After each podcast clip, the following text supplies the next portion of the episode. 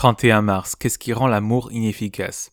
Nous rendons grâce à Dieu le Père de notre Seigneur Jésus-Christ et nous ne cessons de prier pour vous, ayant été informés de votre foi en Jésus-Christ et de votre amour pour tous les saints, à cause de l'espérance qui vous est réservée dans les cieux et que la parole de la vérité, la parole de l'Évangile, vous a précédemment fait connaître. Colossiens 1, 3 à 5. Le problème avec l'Église aujourd'hui n'est pas qu'il y a trop de gens qui sont passionnément amoureux du ciel. Le problème n'est pas que les chrétiens confessants se retirent du monde, passent la moitié de leur journée à lire les Écritures et l'autre moitié à chanter leur plaisir en Dieu tout en restant indifférents aux besoins du monde.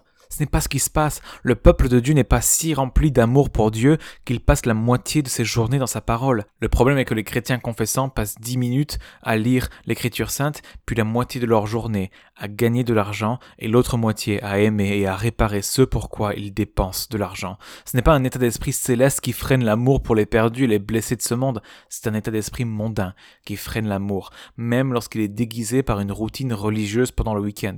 Où est la personne dont le cœur est si passionnément amoureux de la gloire promise du ciel qu'elle se sent comme un exilé et un voyageur sur la terre? Où est la personne qui a goûté à la beauté de l'âge à venir au point que les diamants du monde ressemblent à des billes provenant du magasin tout à un euro, que le divertissement du monde semble vide et que les causes morales du monde sont trop petites parce qu'elles n'ont aucune perspective de l'éternité? Où est cette personne? Assurément, elle n'est pas esclave d'Internet, du fait de manger, de dormir, de boire, de faire la fête, de faire de la pêche, de faire du bateau ou de se prélasser. C'est un homme libre dans une terre étrangère. Et sa seule question est la suivante. Comment puis-je maximiser ma jouissance de Dieu pour l'éternité alors que je suis en exil sur cette terre? Et sa réponse est toujours la même. En pratiquant les œuvres de l'amour. En élargissant ma joie en Dieu, quel qu'en soit le prix, je pourrais, par quelque moyen que ce soit, y faire participer d'autres personnes.